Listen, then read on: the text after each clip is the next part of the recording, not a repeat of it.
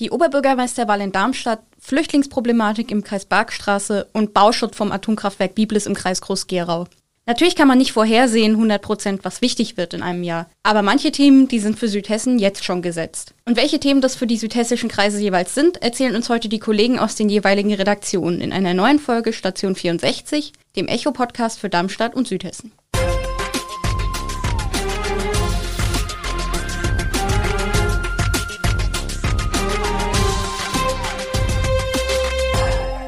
Gude aus der Echo-Redaktion.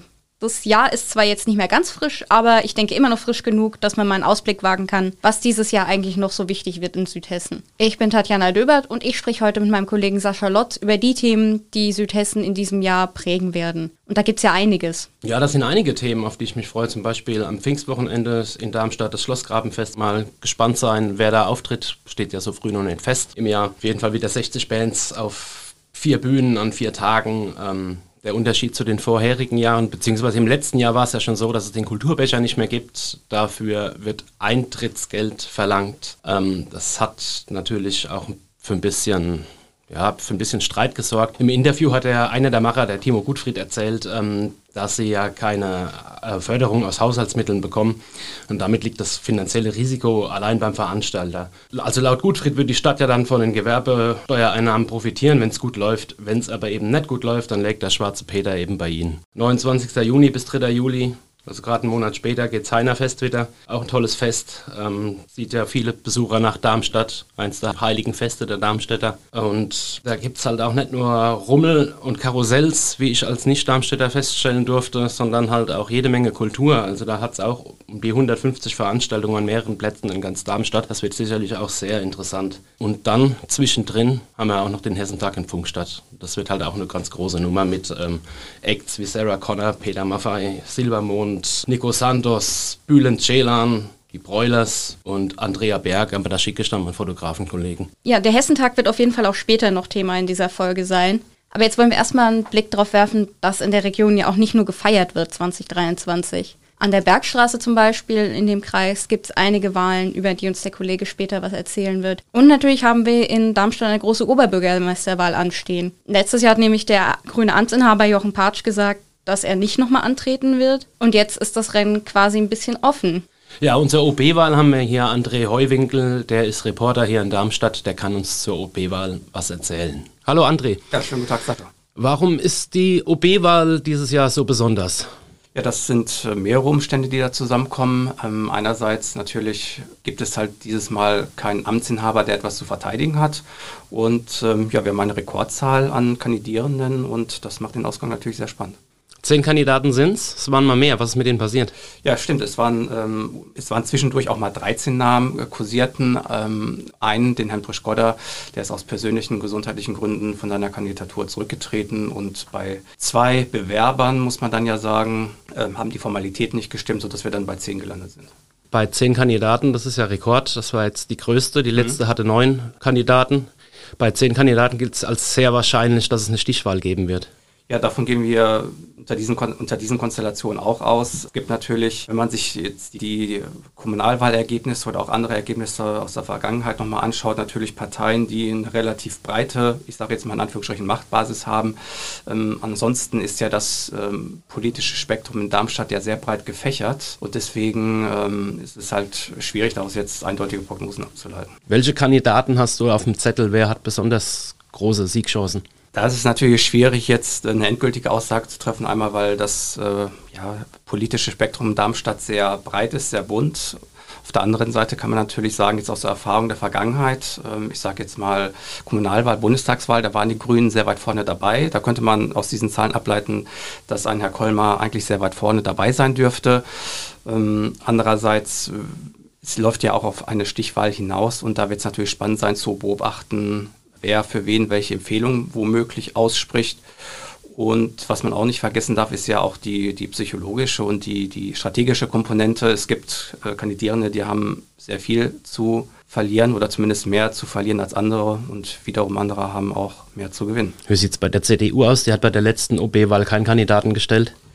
Ja, da gibt es tatsächlich auch Stimmen an der Basis, die sagen, das war damals keine gute Entscheidung. Ich weiß, dass das in, innerhalb der Führungsriege der Partei ein bisschen anders bewertet wird, zumindest nach außen hin. Aber ähm, aus meiner eigenen Erfahrung, wenn du einmal in einer Wahl nicht antrittst, dann gerätst du auch ein Stück weit in Vergessenheit und das kostet dich am Ende des Tages Körner und deswegen ähm, war das eigentlich ähm, eine absolute Notwendigkeit, dass die CDU jetzt äh, mit einem Kandidaten ins Rennen geht und das hat sie jetzt mit Herrn Wandrei auch getan. Super, vielen Dank für deine Einschätzung, André. Gerne. Alles weitere zur OB-Wahl gibt es natürlich bei Echo Online und demnächst nochmal im Podcast. Ja, und jetzt kommen wir auch schon zum Hessentag, der ja vorhin angeklungen ist, der dieses Jahr ein Funkstadt ist im Kreis Darmstadt-Dieburg. Eigentlich wollten wir darüber mit unserer Kollegin Katrin Mahler sprechen, die jetzt aber kurzfristig leider erkrankt ist, deswegen müssen wir ein bisschen diesen Part übernehmen. Und zum Hessentag ist zu sagen, die Acts stehen viele schon fest. Da hat der Sascha ja auch schon drüber gesprochen, wer alles da sein wird. Aber es müssen ja natürlich auch noch abseits der eigentlichen Feierdinge geklärt werden. Zum Beispiel, was macht man eigentlich mit dem Verkehr? Denn so ein Hessentag zieht ja wahnsinnig viele Menschen an. Und aus Punktstadt gibt es dazu schon Überlegungen. Das kann man auch in einem Artikel von unserer Kollegin Sabine Eisenmann nachlesen. Es sollen zum Beispiel 20.000 Parkplätze, vor allem im Süden der Stadt, bereitgestellt werden für die Menschen, die zum Hessentag fahren. Auch der ÖPNV soll verbessert werden in seiner Anbindung, damit die Menschen gut zum Hessentag kommen. Da sollen dann verschiedene andere Bahnhöfe noch mit eingebunden werden und die Pfungstadtbahn soll im Halbstundentakt fahren, statt in ihrem üblichen Takt. Ja, und äh, besonders schade ist es eigentlich, dass es auf dem Pfungstädter Hessentag kein Pfungstädter Bier geben wird. Und zwar, da war aber auch schon vorher klar, dass ähm, es kein Pfungstädter Bier geben wird, weil bei der Ausschreibung bereits ähm, ähm, zum, zum Hessentag hat die Pfungstädter Brauerei gar nicht erst teilgenommen, weil sie gar nicht wussten, ob sie bis zum Hessentag überhaupt noch bestehen würden. Aber jetzt hat der Pfungstädter Bürgermeister Patrick Koch verkündet, dass es eben keine Einigung zwischen Grundstückseigentümer, Konzepterplan und dem Brauereieigner Uwe Lauer geben wird und somit ist das aus nun besiegelt. Auf dem Hessentag wird es aber trotzdem hessisches Bier geben, das kommt dann halt aus Lisch, aus Mittelhessen. Ja, und jetzt haben wir natürlich viel darüber erzählt, was in Darmstadt und im Kreis Darmstadt-Dieburg sich tun wird in diesem Jahr. Aber es gibt ja noch drei weitere Kreise in Südhessen, wo es viel zu tun gibt und wo viel passieren wird. Im Odenwald ist man zum Beispiel beschäftigt, auch mit einem Thema, das deutschlandweit sehr aktuell ist, und das ist die medizinische Versorgung. Äh, Gesundheitsminister Karl Lauterbach hatte ja angekündigt, dass er eine Revolution starten will in der Gesundheitsversorgung, auch weil das Gesundheitssystem so seine Probleme hat, wie es gerade ist, und es auf vielen Kliniken nicht gut geht. Und im Odenwald gibt es eben auch Probleme mit dem großen medizinischen Versorger vor Ort. Und darüber wird uns jetzt der Kollege Jörg Schwinn was erzählen, der ist Redaktionsleiter im Kreis Odenwald. Ja, und dann ist die Frage natürlich, was ist denn das wichtigste Thema 2023 im Odenwaldkreis?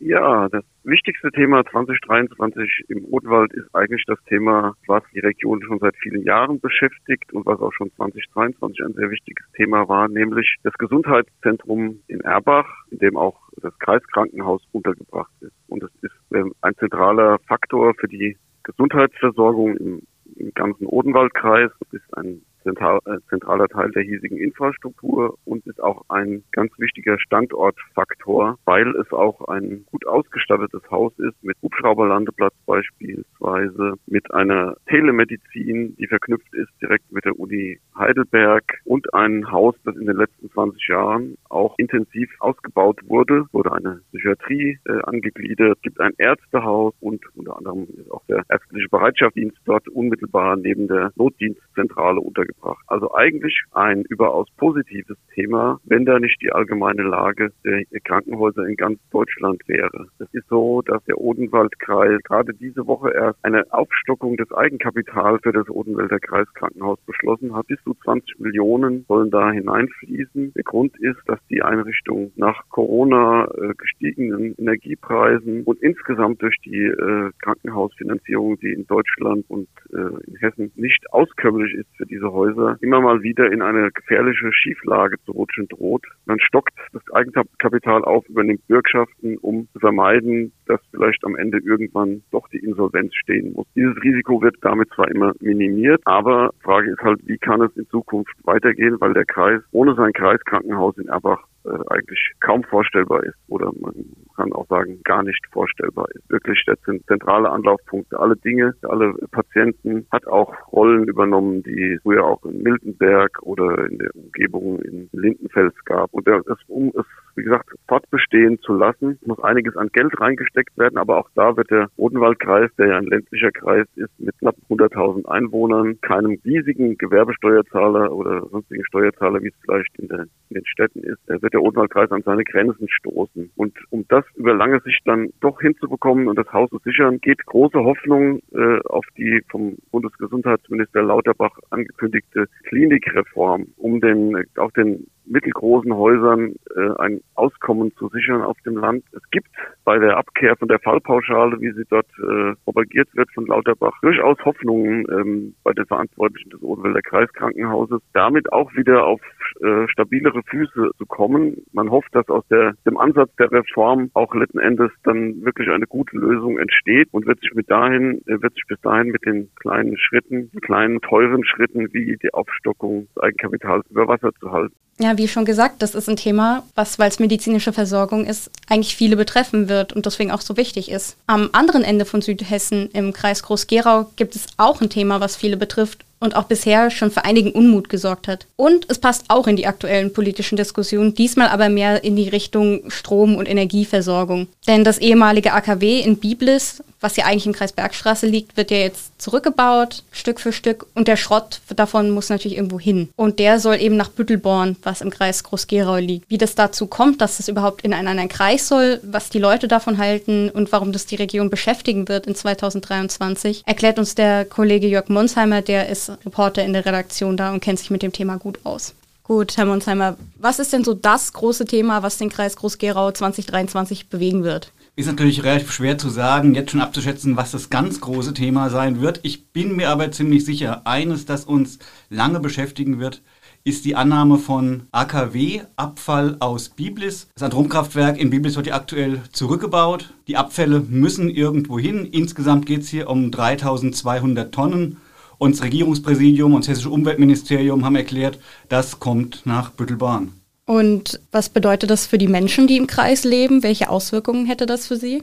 Ja, in Büttelborn gibt es durchaus große Sorgen ähm, darüber. Man befürchtet eben, ja, dass es ein Standortnachteil sein könnte für die Gemeinde. Es gibt dort relativ viel Spargelanbau. Äh, da hat man Bedenken, falls doch irgendetwas von diesen Bibelsabfällen, die schwach strahlend sind, dann möglicherweise ausgewaschen werden sollte, dass das natürlich ein Nachteil ist für die, unsere landwirtschaftlichen Produkte. Man muss vielleicht noch mal kurz erklären. Es geht um Bauschutt aus Biblis, in erster Linie Betonabfälle, die freigemessen sind. Das heißt, sie haben eine Strahlung von weniger als 10 Mikrosievert.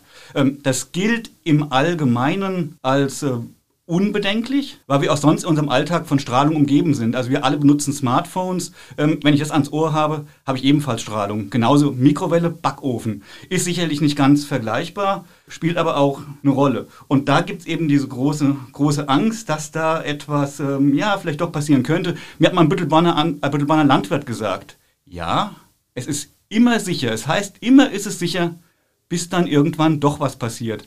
Die Sorge in der Bevölkerung ist absolut verständlich. Die Deponie läuft noch bis 2030. Danach geht es in die Nachsorge und man möchte dort eine Art ja, Freizeitzentrum entwickeln. Und da sagt auch Büttelborns Bürgermeister Markus Merkel, wer soll denn da einen Kindergeburtstag feiern mit Grillen, wenn unten drunter ähm, ja, schwach strahlender Atomabfall noch lagert. Man muss natürlich jetzt mal dazu sagen, und ähm, das ist in Büttelbonn eher schwierig, es lagern allerdings auf dieser Deponie tatsächlich auch schon Abfälle aus Atomanlagen. In den Jahren 2002 bis 2005 ist dort nämlich Material aus Nukem, aus der Anlage Nukem in Hanau äh, hingebracht worden. Hat man sich auch erst groß gewehrt. Der Kreis kündigt auch jetzt an, man will klagen, der Deponiebetreiber will klagen, will sich dagegen wehren. Hat man 2000 auch gemacht ist dann trotzdem hingekommen. Hört man in Büttelborn nicht so gerne, ist aber, glaube ich, so, dass man es Ehrlichkeit halber mit hinzufügen muss. Was bei dem ganzen Thema ja auch eine Rolle spielt noch, ist immer wieder der Vorwurf an den Kreis Bergstraße. Der hat seine Hausaufgaben nicht gemacht, der hat keine Deponie. Jetzt muss man ein bisschen zurückgehen in der Geschichte und schauen, warum hat denn der Kreis Bergstraße eigentlich keine Deponie? Und da gibt es ähm, aus dem Jahr 1993, jetzt hole ich weit aus,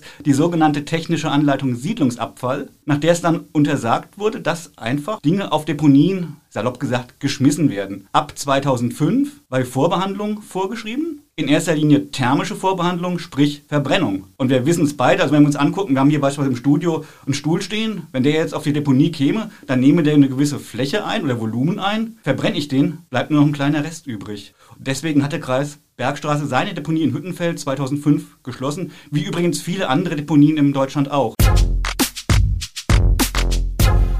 Vom Landkreis Groß-Gerau gehen wir jetzt in den Landkreis Bergstraße. Dort erzählt uns Reporterchef Johannes Breckner, was die Bergsträßer dieses Jahr bewegt. Gut, Herr Breckner, was ist denn das große Thema im Kreis Bergstraße im Jahr 2023? Was kommt da auf die Menschen zu? Ja, es ist eine ganze Menge, was auf die Menschen zukommt. Einmal haben wir natürlich ein kommunalpolitisch spannendes Jahr. Wir haben in fünf der 22 Kreiskommunen Bürgermeisterwahlen. Äh, bei den meisten ist vielleicht keine Überraschung, wie es ausgehen wird, aber es steckt äh, der Teufel im Detail und da kann sich auch noch ein bisschen was tun. Aber wir haben vor allem zwei übergeordnete Themen, die uns in diesem Jahr ausführlich beschäftigen. Das ist zum einen die Lage der geflüchteten Menschen, die im Kreis Bergstraße Aufnahme finden. Es ist ja jetzt schon so, dass die Unterkünfte nicht ausreichen. Es sind vielfach betroffen auch Menschen mit Bleiberecht, ähm, die aber weiter in Notunterkünften leben müssen, weil es keine Alternative Alternative gibt. Und jetzt rechnet der Kreis mit wachsenden Zuweisungen an Geflüchteten. Er finanziert unter anderem eine Zeltstadt in Bensheim, in der 1000 Menschen leben. Aber spätestens im Sommer will der Kreis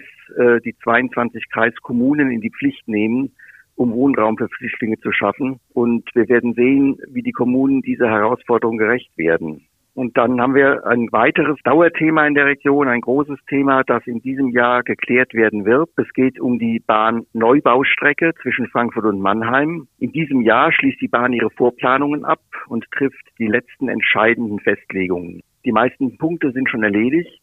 Im Kreis Bergstraße geht es noch um Fragen des Lärmschutzes und die Trassenführung an einigen Stellen und vor allem um die Bauweise. Äh, klingt bisschen technisch, ist aber ganz einfach. Südlich von Lorsch soll die Strecke im Tunnel geführt werden. Und da gibt es einen Zielkonflikt zwischen Kosten und Naturschutz. Die offene Bauweise verbraucht sehr viel Waldfläche. Der bergmännische Bau ist wesentlich teurer und wurde von der Bahn deswegen bisher abgelehnt. Jetzt ist auf einmal das Rennen wieder offen, weil die bergmännische Bauweise, also die teurere, auch Chancen bietet für eine verbesserte Trassenführung mit einer kürzeren Fahrzeit. Und dadurch wird sie für die Bahn wieder attraktiver und in diesem Jahr werden wir erfahren, wie es ausgehen wird. Das sind ja auch wirklich zwei große Themen. Welche Auswirkungen hätten die denn beide auf die Menschen in der Region, also im Kreis Bergstraße? Na, die Auswirkungen sind äh, bei beiden Themen äh, deutlich zu greifen. Bei dem, bei dem Flüchtlingsthema ähm, äh, ganz, ganz schnell, nämlich wie kommen geflüchtete Menschen in den Kommunen an. Bisher sind sie ja meistens in großen Sammelunterkünften untergebracht. Ähm, und wenn man denkt, wir haben Odenwalddörfer, die dann mit der Aufnahme von geflüchteten Menschen ähm, äh, umgehen müssen, da gibt es sicher, ähm, sagen wir mal, nicht unbedingt Konflikte, aber auch einfach ganz praktische Herausforderungen. Und da geht es ja zunächst mal gar nicht um Integration, das ist ja erst der nächste oder über, über, übernächste Schritt, sondern es geht um wirklich, ähm, wo können die Menschen unterkommen, wer finanziert ähm, äh, den Unterhalt. Also da steckt durchaus auch Konfliktpotenzial drin. Und was die Bahn angeht, die Bahnneubau-Strecke, das wird die Menschen auch ganz klar beschäftigen. Einmal ist das Thema Lärmschutz. Die Bahnstrecke wird an den ziemlich dicht an den Ortschaften vor allem Lorsch und Lampertheim vorbeigehen. Letztlich gesehen ähm, ist äh, die neue Schnellbahnstrecke äh, ein, ein Segen für die gesamte Region. Ähm, Schienenverkehr ist ein Verkehr der Zukunft. Also letztlich wird die Region davon profitieren, aber es wird auch Opfer sowohl für die Natur, aber auch für die Menschen geben. Ja, jetzt habt ihr von unseren Kollegen aus allen fünf Kreisen der Region Südhessen gehört, was da die Themen sind. Natürlich werden das nicht alle Themen sein, die wichtig werden. Natürlich werden noch andere Sachen aufkommen und da müssen wir uns ein Stück weit überraschen lassen, was dann noch so auf uns zukommt. Aber was auch immer passiert, ihr könnt euch darüber informieren auf echo-online.de oder eben hier im Podcast Station 64. Das war's dann auch schon wieder für heute mit Station 64. In zwei Wochen stehen Christopher Hechler und Julia Kühert für euch am Mikrofon und wir hoffen, dass ihr auch dann wieder dabei seid. Bis dahin, tschüss. Modern, schnell und übersichtlich. Wir haben für euch unser Newsportal neu gestaltet. Top-Geschichten, Livestreams, Videos, Podcasts oder Umfragen. So erfahrt ihr immer aktuell, was in eurer Region los ist. Klickt euch rein unter echo-online.de.